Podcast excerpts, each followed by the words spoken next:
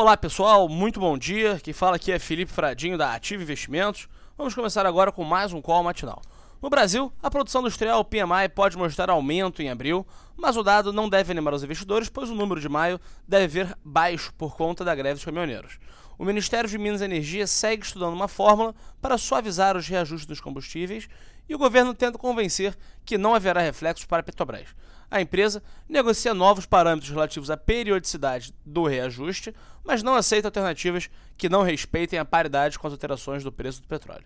Lá fora, os principais mercados seguem o movimento da véspera e ontem a Nasdaq atingiu sua máxima histórica. O motivo para tamanho otimismo foi a confirmação do encontro de Donald Trump e Kim Jong-un e a trégua referente às relações comerciais entre Estados Unidos e China que buscam um acordo. Nesse cenário, a moeda americana apresenta viés de alta ante as principais moedas.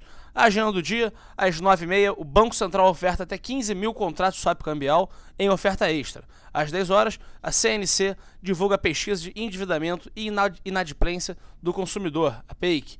No mesmo horário, o índice gerente de compras de serviços, o PMI, do Brasil será divulgado.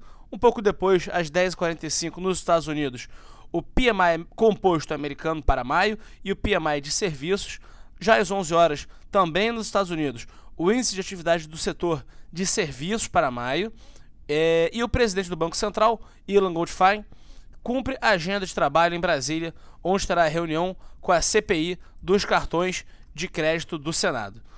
Às 14h30, a Comissão de Assuntos Econômicos do Senado faz audiência pública para debater o tema Inovação e Competição Novos Caminhos para a Redução dos Spreads Bancários.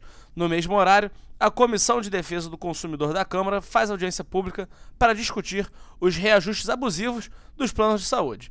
E por último, às 5h30, nos Estados Unidos, será divulgados os estoques de petróleo bruto da semana até 1 de junho. Desejo a todos um excelente dia, um ótimo pregão e convido você a acessar a sala ao vivo da Ativa pelo nosso site www.ativainvestimentos.com.br com as principais recomendações de day trade e swing trade. Forte abraço!